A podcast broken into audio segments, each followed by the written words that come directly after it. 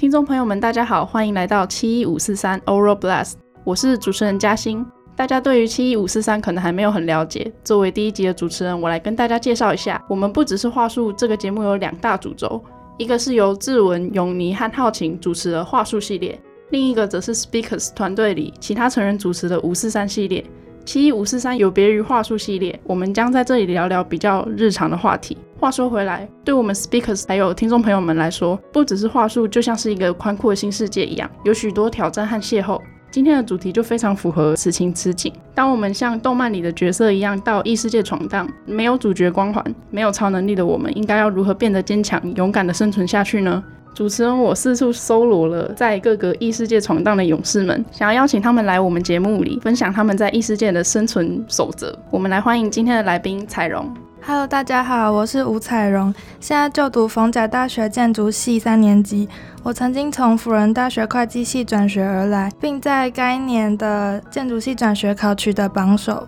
哇，彩荣是转学考的榜首。你当初为什么会想要转学啊？诶，当初为什么决定转学？其实是因为我高中的时候就蛮确定自己想读建筑系，但是因为那时候我的入学方式是用繁星申请入学，那建筑系在繁星申请的趴数非常前面，那我那时候没有办法，加上有耳闻说建筑系的生态就是大家都非常疲惫，没有什么睡眠的时间，那那时候我是身体状况没有到非常好，所以有考虑到这几点的因素，那时候就退而。求其次选了家人都觉得还不错的会计系这样子，但那时候入学到辅仁大学会计学系大概一个月吧，那时候学校给我们一个兴趣职业量表，就去做测验，然后那时候测出来就是他会告诉你说你跟这个科系的相关系数是多高或多低，最相关就是正一，然后最不相关就是负一。那我当时跟会计相关职业的相关系数都是负的，所以就是。非常不适合。那时候就是其实心里已经对于会计这个系是，我会知道说，我如果要顺利毕业，就是慢慢读这样子，就是不会到真的读不下去，但是我不会有毕业之后我想要走这个方面的兴趣这样。所以我那时候在经过这个测验之后，我就觉得，与其这四年就这样读了一个不喜欢的，然后后来出社会之后再选了一个不相关的工作，那倒不如在十九岁这个时候勇敢一次，选自己想要。的科系去读，所以开学一个月吧，就毅然决然决定转学这样子。嗯，了解。感觉要做这个决定真的是要下很大决心，因为是没有退路的嘛。准备要转学的时候，你是怎么准备转学考的？因为会计跟建筑其实是没有什么太大的关联。你是一直有在读建筑相关的书吗？还是下定决心之后才开始准备？我其实下定决心才开始准备，那那你还考到榜首，我的天哪！没有，因为那时候就是我自己心里想要转的时候，我就先查一些资料，但是那时候并没有跟爸妈说想要转，嗯，然后后来就是我自己查了一些资料，很确定真的想要试试看，就打电话，因为我那时候是在台北读书嘛，然后我是高雄人，所以打电话跟爸妈说这个状况。他们是一开始是反对的，嗯，因为他们觉得说你才开学一个月，为什么你就这么大反弹，说想要离开这个系，就会觉得有点不能理解。但其实后来在跟他们谈这件事情的时候，他们跟我说的是，他们其实当下就是答应的。他们一开始反应其实是想要看我到底有没有想要，有没有下定决心。对对对，所以他们就是说，如果我开始犹豫的话，就代表我其实没有那么想要嘛。但是他们反对，结果我是提出更多我想要转走的。一些条件或是原因之后，他们就其实更确定，也支持我这样子。嗯，一开始可能也会担心，怕你压力太大，因为其实，在那年纪，大学应该算是每个人很大一部分的生活吧。就是我觉得大学是在我们那个年纪是很重要的一个阶段。那如果你在那个年纪你不满意于你那时候的生活的话，其实就很难延续下去。嗯，就是大学其实决定了很多你人生往后的路的方向，这样。那因为我是会计系嘛，然后我要转到建筑系是完全没有相关的。我那时候就有查说，其实有几个学校是必须在额外考数科或是英文这个科目，有几个学校是你只要准备作品集跟面试就可以了。所以我那时候因为在建筑设计方面是完全没有基础的，所以我那时候其实是有上网找一个个人工作室去。补习，那就是每个礼拜上一堂课，然后可能老师会告诉你怎么准备啊，或是做模型，就可以先多看一点有关建筑的书，然后平常随身带个速写本，然后多观察之类的。对，那其实那时候的那个个人工作室，我在那边大概上了半年左右，就是那边的老师就是非常帮助我，所以所以你们不是不是考试，是用作品集去面试入学这样。对，有有几个学校是这样，因为那时候好像有点跟疫情有点关系吧。对，所以有几个学校是免去了考试这个过程，但是有些学校就还是有，例如说像大概三个小时，然后他给你一个题目，然后你必须设计出那个建筑的一个环境这样子。哦，了解。好，那我们到这边就大概了解了彩荣的到异世界的一个过程大概是怎么样的。那我们接下来就要来聊聊他到了新世界之后他是怎么适应新生活的。我们的大学日常除了课程之外，会有人际关系的部分，因为其实包括室友啊，然后就是一起上课的朋友都还蛮重要的。嗯，你除了课程是全新的之外，你连人际关系都是全新的。那你是怎么两者都一起重新开始慢慢建立的？呃，因为到了新的课。科系其实科目完全是没有碰过的东西，人际关系上面也是，就是整个环境都不一样嘛，人全部都不认识。因为，嗯，我又是属于比较慢熟的人，嗯，所以我其实，在一开始，只要是到了新环境，我其实都有一点恐慌，就是会担心说我可能没有办法遇见那么契合的人，嗯，这样子。但其实，因为建筑系算是算是有很多人都想要转进去的科系，所以它其实，在我们学校是转学生，光是那一年就有十个人转进，然后转系生有二十个。所以其实是，就是你会发现你的同伴很多，就是转进来的人很多，大家都是第一次进来这个新环境，所以是比我想象中的还要有伴，大家都重新开始就比较不孤单。对对对。那彩荣，你刚刚说你比较慢熟嘛？对。你是先鼓起勇气去交朋友的那个吗？还是你是原地等待别人来找你的那种？我是原地等待的那种。那那过程还顺利吗？就是别人来找你的时候，那就像刚刚讲的，我就是属于一个非常慢热的人，所以从以前到现在，在人际关系上面，我都是属于比较被动的。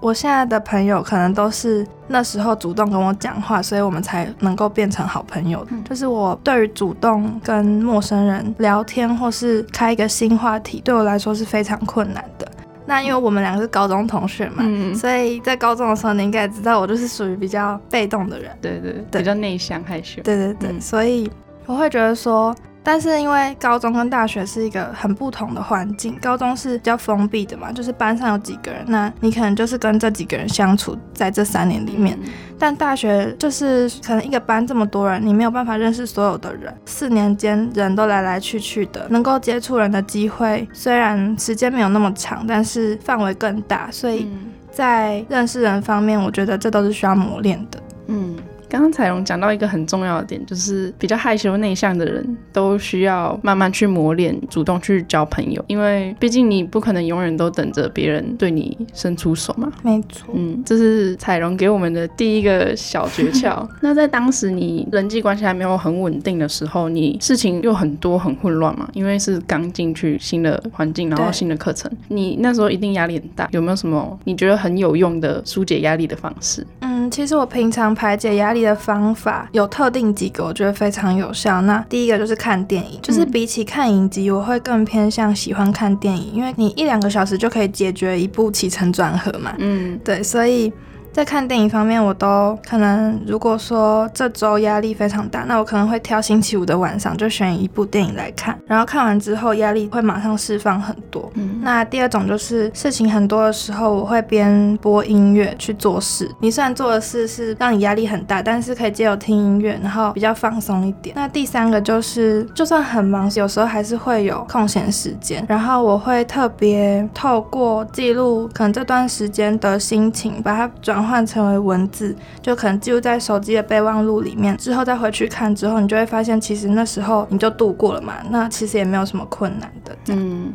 好，彩荣刚刚跟帮我们整理了他三个疏解压力的方法，第一个是看电影，然后第二个是在事情很多的时候，就是边听音乐边把它做完。嗯，然后第三个就是把自己的心情写下来。其实我觉得第三个方法非常的有趣，就是你当下在写的时候，你可能会觉得你不知道自己在写什么啊，或者是很难很完整的把自己当下想法讲出来。但是这件事情过了之后，你回去再看，你就会觉得其实也没有当时那么的难受，就是反而会是一种好像更认识自己，然后对很多之后遇到的事情会有更多的帮助。你回顾之前的那些心情，你就会觉得之后再遇到差不多的事情，可能压力就会小一点。这样，嗯嗯，这样关于文字这一段排解压力的方法，让我想到说，我之前偶然间和朋友无心说的一句安慰的话，然后他其实到后来跟我说那段话，其实对他来说真的。很有帮助。然后我那时候大概是这样说，就是我觉得经历痛苦的时候，我们都不知道该如何是好。然而每次回头看看那些跨过的坎，就会觉得其实人生真的很奇妙，因为当下我们不知道，最后的最后，我们都能够战胜自己。这样。根据我的了解，就是嗯彩荣一直都是一个可以用很平实的文字安慰到很多人，然后他自己也可以在自己的身上也会学到很多东西。嗯说到这个，彩荣有在经营自己的那个 IG 账号嘛？然后你常常会在上面分享一些文字啊、照片啊，这对你当时面对未知的环境有没有什么正面的影响？嗯，其实这个 IG 账号是我原本在最一开始是想说，只是拿来放自己拍过的一些照片，就当一个记录。嗯但是后来我就刚刚有讲过，说我有在备忘录记录自己心情的习惯。所以那时候我就把那些备忘录的文字结合照片，然后 PO 在上面，大概经营了一两年，其实有累积一点小人数，嗯 因为我其实，在那个上面没有透露我的任何个人资料，嗯所以其实追踪我的人其实并不知道我是谁，或是我的背景是什么。嗯我的目的其实是，我会觉得这样的交流是最纯粹的。嗯那我觉得对我在未知的环境有什么正面影响，就是我真的是透过这个账号里面有认识到成为真的现实生活中的朋友。嗯嗯那这是我觉得我从来没有想过可以达成的事情，嗯就是因为网络上给我的感觉是一直都是很虚无的，嗯但是透过这个账号能够认识成为现实生活中的朋友，那很有意义。这样子，嗯，很难得。对，那其实你经营这个真的是属于你自己的一个小世界，嗯然后靠着这些文字啊、照片啊，吸引到的是真正跟你有 match 到的人。对，经过聊天啊，或者是一些情感上、文字上的交流，然后就成为真正的朋友。你刚刚前面不是说你是一个会等别人伸出双手嗯，的人？对对对，然后你现在也靠自己的力量或者是魅力，也去当一个主动交朋友的人。嗯，我也觉得这个是对我来说真的没有想过的可以结交朋友的方式。那因为我原本就是把自己的一些感觉放在这个账号里面嘛，我原本就是觉得这就是我自己的感觉，但是有时候会收到一些人的讯息说他其实看过这篇文章，他也很有共同的感觉，对，嗯所以我会觉得就是蛮令我惊讶，说其实有时候这个状况你并不是孤单一个人的这样子。嗯，刚刚彩荣跟我们分享了他在社交平台上面一些好的经验分享。那我们接下来要来跟彩荣聊聊看他在异世界的见闻录。对，又回到异世界了。你到了新的科系之后啊，什么事情是让你最不习惯的？应该说比较冲击的，我觉得设计系的学生会让你觉得他们的个人特质非常的明显。哦，就是可能美术啊、设计相关的学生的那个个人色彩会，嗯，不管是穿着或是个性上面，就会比较强烈嘛，就会让你很明显的感受到可能这个同学的特色是什么，然后他的穿着啊，他的说话方式或者是什么，他的个性。嗯。但是我的个性比较属于平和一点的，嗯。一开始的纠结点是，那关于我的个人特色是什么，或是嗯，我要怎么让自己再展现出更多个人特色一点，这个是让我比较困扰的地方。但是我后来想一想，可能这种温温吞吞的个性，可能就是我的个人特色，就其实是不用太不用太纠。结对嗯，好，彩荣讲的这个烦恼，其实我之前也有，就是我读的是大传系嘛，嗯大传系也是同学们就是各有特长啊，然后可能个人在穿搭上面或者是社交账号上面都会有很多自己风格的东西，然后就会开始怀疑说，我这样子什么都不会来到大传系，然后从头开始，然后跟那些已经会拍照、摄影，然后大传相关经验的人，嗯我在这群人里面我会不会被淹没？但是后来就是慢慢去找自己喜欢的事，然后属于自己的一个小色彩，它不一定要特别的显眼。就是我觉得可能就是每个人的走路的步调不同嘛。嗯我们如果有这种怀疑自己的心理的话，可能是看到走很快的人，那我们可能想要追上他，嗯但是后来发现其实我们自己有自己的步调，那就是最适合我们的方式。对对对。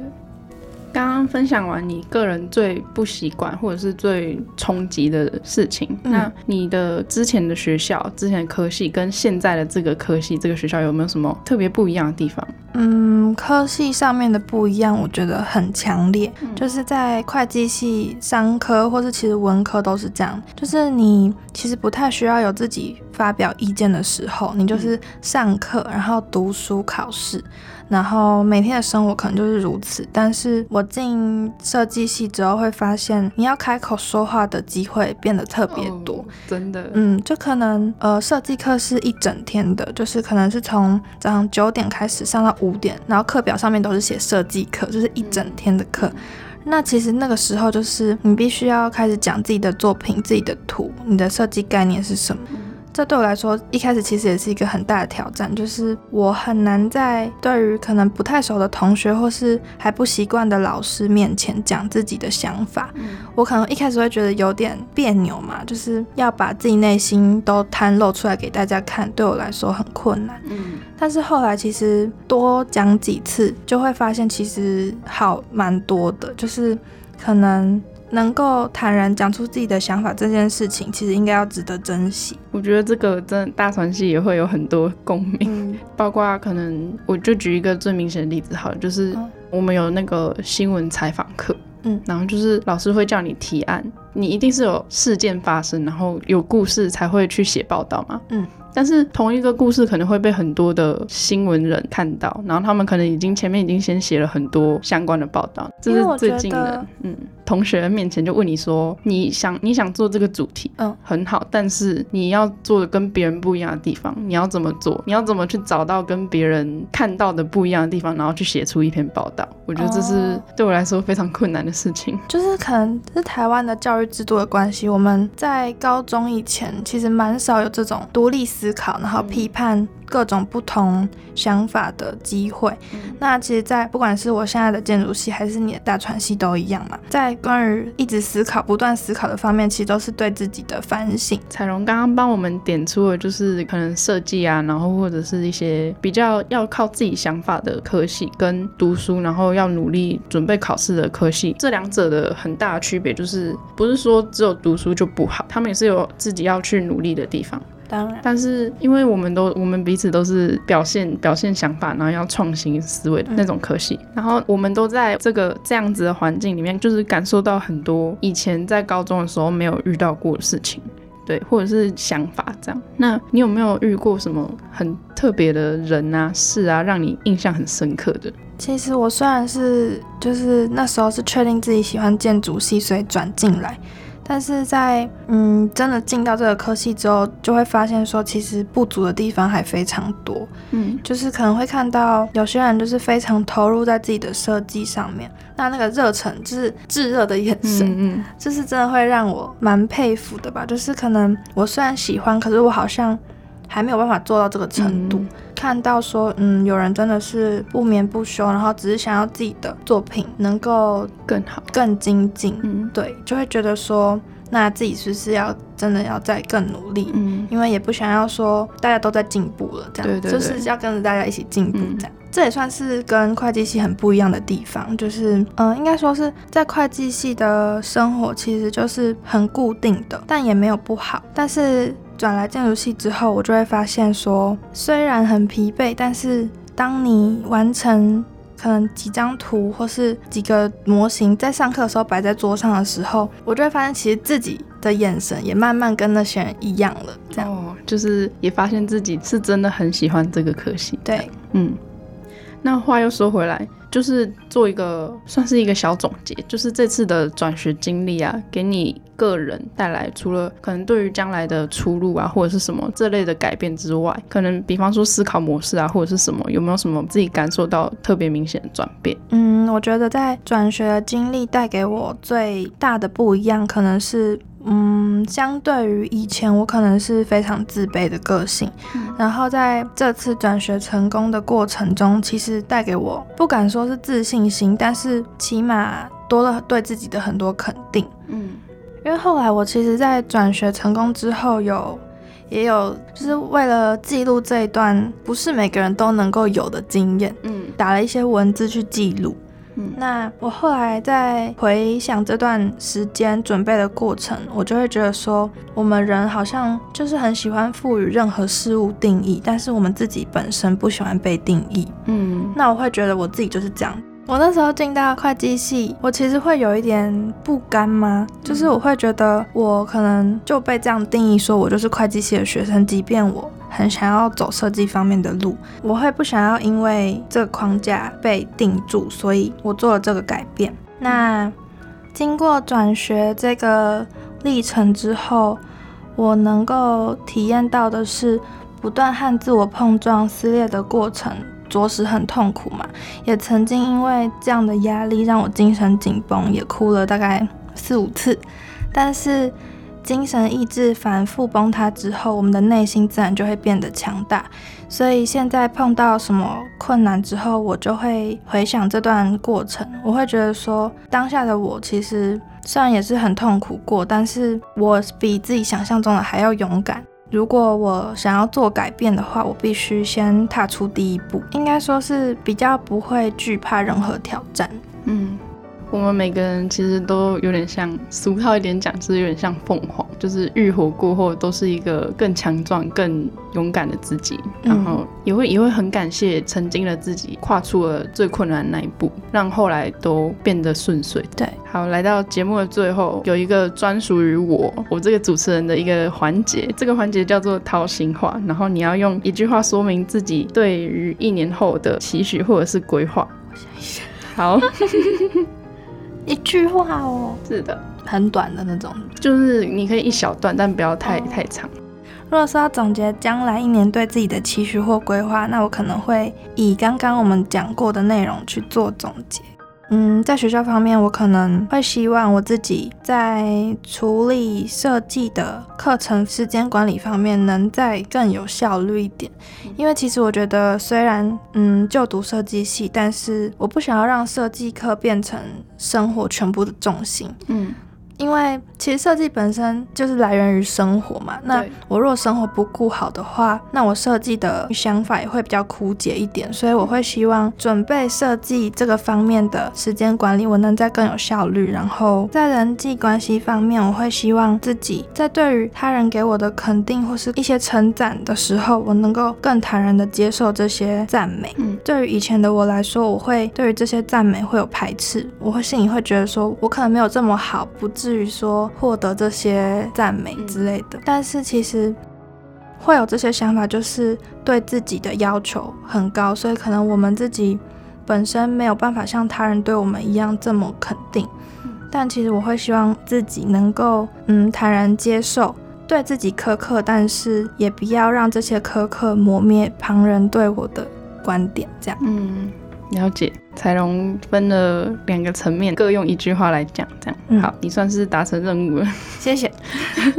谢谢彩龙来到我们节目，跟我们分享这么丰富，然后可以学到很多东西的经历。也谢谢听众朋友们的收听，我们下次节目再见，拜拜，拜拜。